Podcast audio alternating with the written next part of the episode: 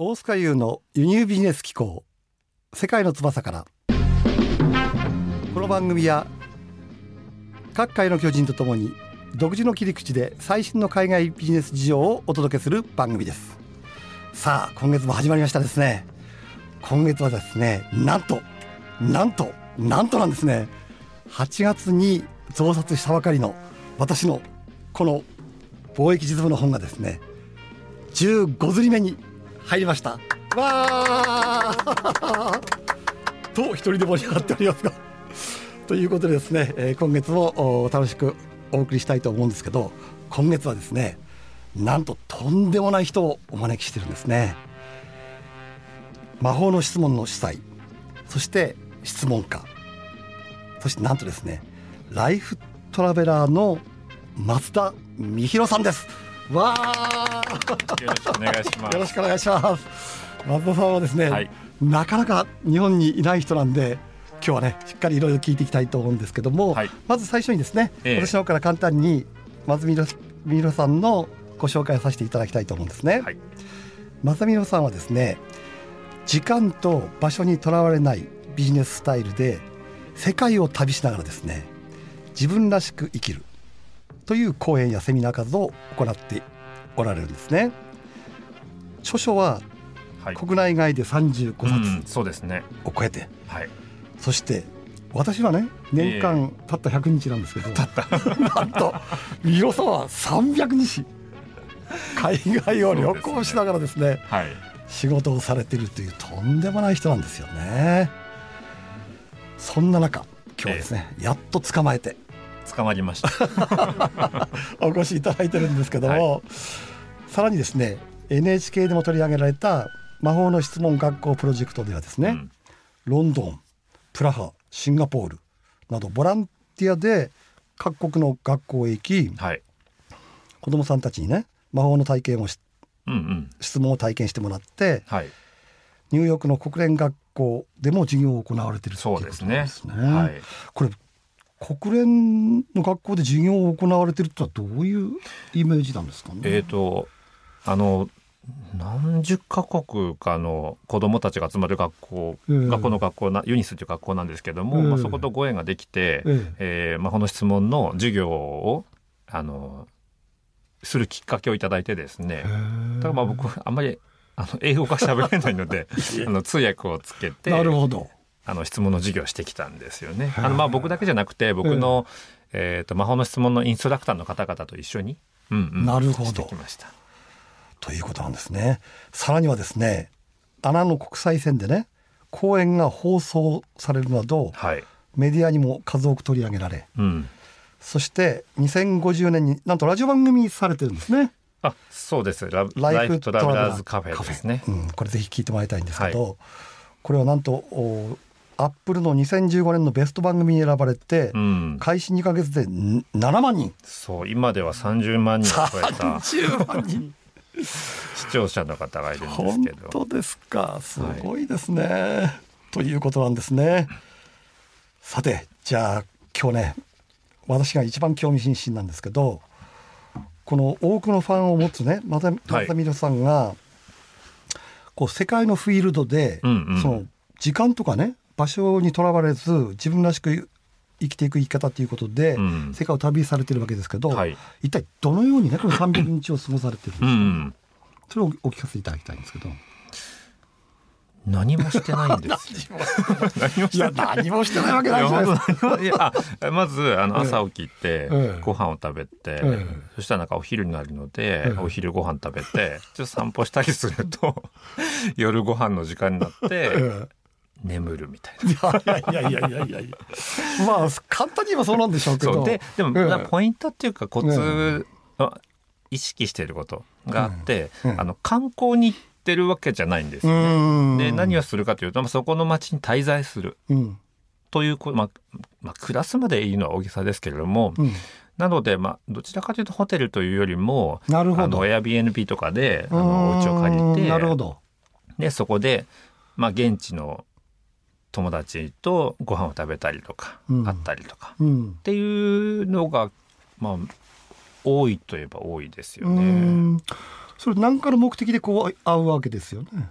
現地の人。そういうことではいないの友達に会う目的で友達に会うとあじゃあ友達に会いに行ってるって感じで。そうそうそうあそういうことですか？会いに行ってるんですよ。ほうで友達がいない場所もあるもちろんね、ええあるわけなんですけども、行くと大体友達ができるので、なるほど。なるほど。まあ、友達の友達は皆友達だと。それでこう世界を旅してる。そうなのでね僕たち旅じゃないんですよね。なんかないですよね。あの例えばうん。大阪さんもともと福島で僕山形じゃないですか、えで、えー、とじゃあ大阪さんに会いに僕福島に行こうかなえええこれは普通ですよね。ここまでは普通ですよね。普通ですね。じゃあ大阪さん東京にいるから東京に会いに行こうかなってえ。ここまで普通ですえよね。まあふ普通ですね。ははい。いはい。であなんか大阪さん台湾にいるらしいけど台湾に会いに行こうかなとかええ。あのあロンドンにいるからじゃあロンドンで会おうかとか、ええ。っていう感じなんです。はい。友達に会ってるのが多いですね。なるほど。うん。まああのライフスタイル的にはね、うん。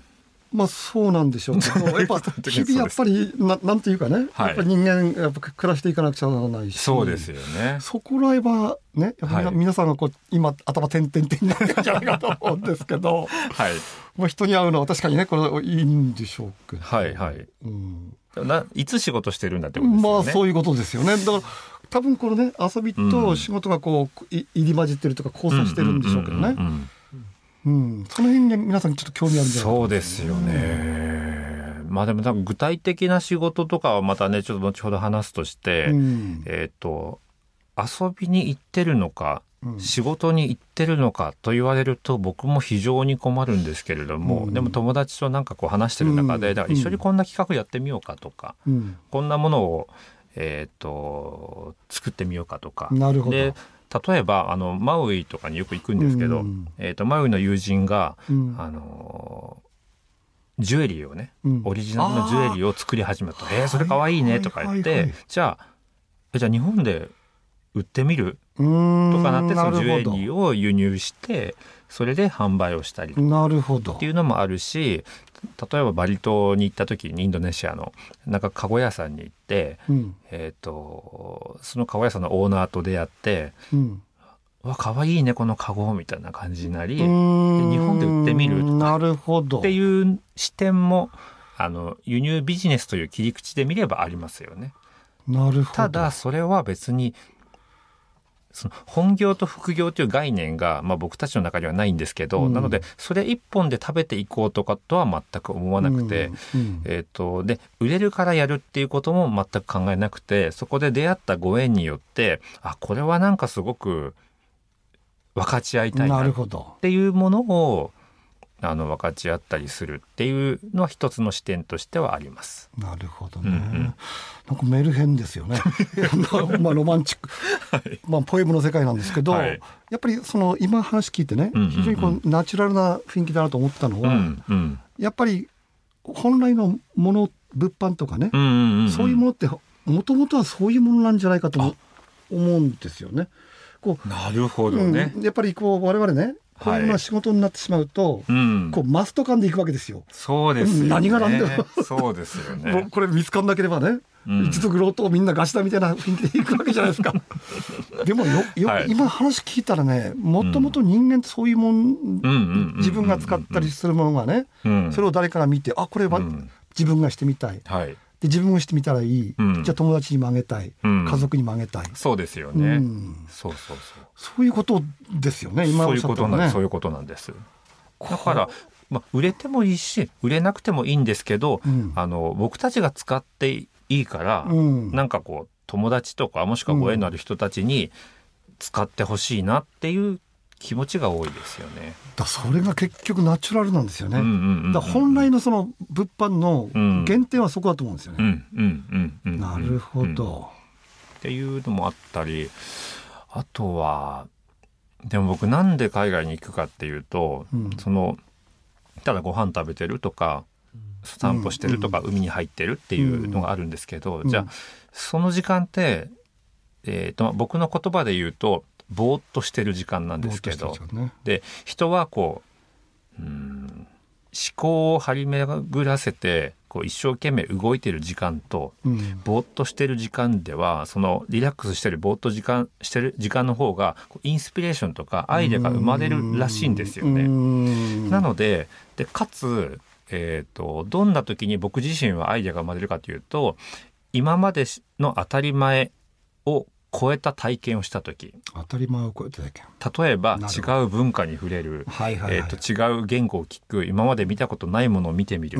と、結構インスピレーションが湧くんですけど、うん。でこの2つを組み合わせた時に、えーち違う場所でリラックスをしながらいろんな文化やものを体験しながらいる時間がなんか新しいビジネスとかうん。もしくは商品とか、うん。あもしくはプロジェクトとかがどんどんどんどん生まれてくるのでそれをまあインターネットを使って形作りをまあチームチームというか仲間と共にやっていくっていう感じですね。今ちょっと見えましたね。ちょっと見えました。ちょっと見えましたね。ヒントが見えた感じはいですね、はい。確かにそういう形でやっているので、うん。非常にナチュラルな感じはしますよね、うん、そうですね。無理してない。か肩に力が入ってないってそいううかね。ですそうですそうです。であのよく私も言うんですけどね、うん。その旅をしてることによってそこでしか味わえない体験ができたりってうん。言うんですけど、確かにねうん。あの私のこの信念の中に、うん、移動距離っていうのはねあその人の成長あになるほど。正比例するっていうふうに思ってるんですよ。もうそういうふうに思ってるんですよだいぶ移動してますよ。マイル溜まりまくりですよこれ。たたった100日ですから 300日は行ってないんですけどはい。だからまさにね、はいその移動することによって、そこからねいろんうなんインスピレーションが湧いたりっていうのはうん非常に納得できて、そうですね。腑に落ちます。はいはいはい。それが結果的には結果的にそれがビジネスという、そうそうそう俗っぽく言うとねうん。ビジネスになっていくってことを、うんうんという理解をしたんですけどそうですね。でもやっぱりあとはその友達ができればできるほど可能性が広がるわけで。うん例えば自分ができることとか、はい自分の選択肢の可能性が広がるわけで友達を作れば作るほど、まあ、結果的にビジネスも増えていくんですよね。うんでも仕事ばっかりしてるとビジネスは増えていかないんですよ。固まりますよね、そうなんです。ガチガチにね。そうなんです。えーそうなんです。確かに。はい。はい。これは俺のやることとか、うん。やらないことっていうふうな、うんあのふうに割割ってしまってね、うん。自由な発想になれないっていうのがありそうなんで。ますすよねなるほどですね、ちょっと見えてきたような気がしますよね、はい。多分ねこれお聞きのリスナーの方もね、うん。三広さんって一体何をされてる方なの？もちろんね質問家とかそういうのは分かりますよ、はいはい。分かるんですけどはい。このそのなんていうんですかねこう非常にこうふふわっとしたというかそうねですね。まあ僕も、千人ですよ。千人のイメージ。千人。千人。さんなるほどね。えーそういう意味やっぱりこう俗物を超越したように見えるんですよね。僕自身も職業何って言われると答えられないんですけど でもなんかこれからの時代はそういう生き方の方が、うん。もしかしたら価値が出るんじゃないかなと思っていて、ね。要は昔はねこう肩書きを語れる方が良かった時もあったんだけど今はなんだか分かんないんだよねっていう人の方がなんかもしかしたら魅力だったりとか価値が出るかもしれないなっては思いますね。なるほどはい、面白いですね。はい、じゃあ前半はですね、えーこのくらいにして、はいあと後半また深掘りしていきたいと思うんですね。さあ注目の後半ですね。はいいよいよもっと深く 迫っていきたいと思うんですけど、はいまあどのようにね過ごされてるかっていうのは分かったんですけど、ええええ今の聞いてねみんなものすごく憧れると思うんですよ。そうですよね。うん。だけどねそうは言っても、うん。自分をに振り返るとね、うん。現実的に、はい。じゃあそういうことって一体本当にどうしたら実現できてしまうのか。うん。で本当に自分もね同じように、うん。俺も渡辺色になろうっつってね、いきなり海外に出てもなれないんじゃないかというふうにね,、ね。思うと思うんですよ、はい。だからそこを聞きたいんですよ。なぜ実現できてしまっているのか話すとですね本当になんかもう5時間以上話せるんですけど それをもう5時間一言で言うと,、ええ。ー、と僕もともとセミナー講師だったじゃないですか。はい。で、えーそれこそ全国を回ってうん。講師活動をやってたんですよ。うん。でそれを、うん、私も行きましたからね、ありがとうございます。それをええ。インターネットでやってる。っていうだけです。これだけです。なるほどはい。今まで行ってた時間をそう、あの、今までは、その、ええまあもちろんね、リアルな対面のセミナーだったんですけなるど、それをもう95%やめて、えその代わり、インターネット、まあ、動画ですよね。なるほど。動画のセミナーを、えっと、まあ、時にはリアルタイム動画もあり、時には録画したものを、えっと、見てもらうっていう形にして、要は、えっと、まあ、経営、経営というか、その戦略的に言うと、うんあの、ビジネスモデルを変えたっていうだけなんですけども、仕事の内容は、まあ、講師というかね、うんただ僕が思ってることとか、もしくは質問っていうものを通して、うんうんその人の中にある答えを見つけてもらうっていうことをやってることはね、何にも変わらないんですよ。なるほど。うん。じゃあその方法が変わったってことを？そう、要は、まあ、デリバリーというか、の方法というか、ね。ね。アプローチ方法が変わったと。変わったってことですねはい。そうするとこと、例えばね、うんそこに来る参加者はい。は、まあ、うんオンライン上なわけですよね。そうです。オンライン上です。こう、リアルにこう、会いたいっていう声とかにはどう対応するんですか？高まりますよね。あ、高まる？だ会えないとた高まるじゃないですか。あ、高めるってことですね、逆に。あ そうそうそう。まあ、勝手に高まってるんですけど。僕は。なるほどはい。でも、高まっても、あ絶対会わない。え、あじゃあ会わないんですか？会えないですよね。じゃあ、リアルにはやらないってことですか？全然。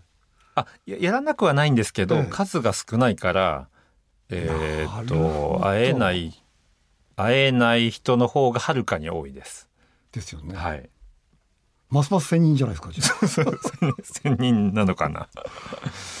そうこれは本当シンプルなまあひからくりですよね。うんうんん。それによって、こう、うんなんていうんですかね、こう会えない不満っていうのはないんですかね。どうなんですか。まあでもねこれは会えない不満はあるかないかで言ったらあるんですけど、うん例えばですね、うんその動画のセミナーを受講している方に質問されたら、僕世界のどこにいても24時間以内に返信するんですよ。それはすごいわ。はい、いやその相談そんな例えばビジネスで集客でここがわからないんですけどとかっていうのは24時間以内に必ず返信するんいや、です、ね。これは、それはすごいですよ。はい、またひ一つの時差があるにもかかわらず。そうですそうです。まあそれは24時間もかかんないですけどね普通。本当ですか？はい。それどうやって毎日こう見て、もう1時間おきに見てる感じですかじゃそう頻繁に見てないと無理ですよね。そうですね。でも別に例えば朝とか夜とかあの僕はパソコンであんまり仕事しないんですけど、ほほとんどスマホで iPhone で仕事をするんですね。なので要は塊時間の仕事っていうのがそもそもないんですよ。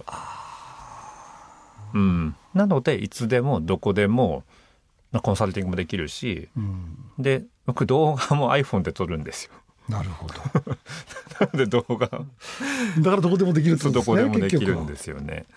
ネットがつながってたら。なるほどね。そうでも逆にやっぱり各地でセミナーをやってた時は、まあ、それにしても会えない人もいるじゃないですか。うん例えばそうですね。東京でやりました、うん。北海道の人が来れないです、うん。北海道でやりました。沖縄の人が来れないです、うん。でも動画でやるとどこの人でもいつでも聞けるんですよね。なるほど。うん、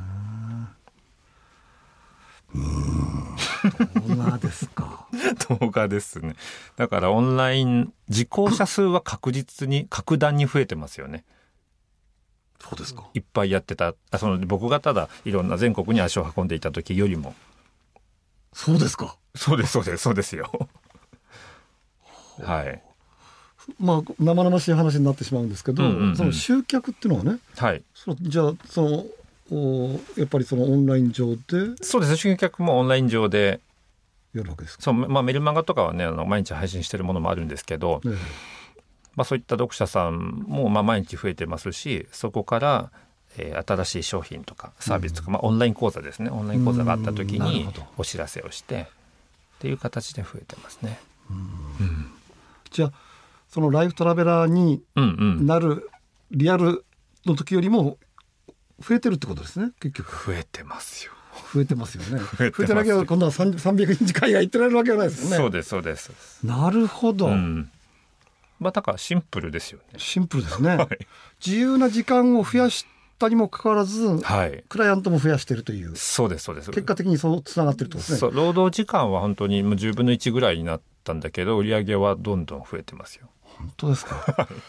なんか信じられないような話を 皆さんどうですか？これ信じられますか？これただこういうことができてしまうってことがねそうなんで、もうこれは多分ね、もう時代なんですよね。僕のおか、僕がすごいとかじゃなくて、時代のに今出てきたツールとか、あの道具を使わせていただいてそのみんなのライフスタイルも、えー例えばテレビだけで得る情報だったのがあのネットで例えば YouTube とかうんで見るようになってきて、そういうのがあったからこうマッチしてるからというだけだと思うんですけどね。うん、私なんかやっぱ昭和30年生まれですからままだリアルにガチガチと。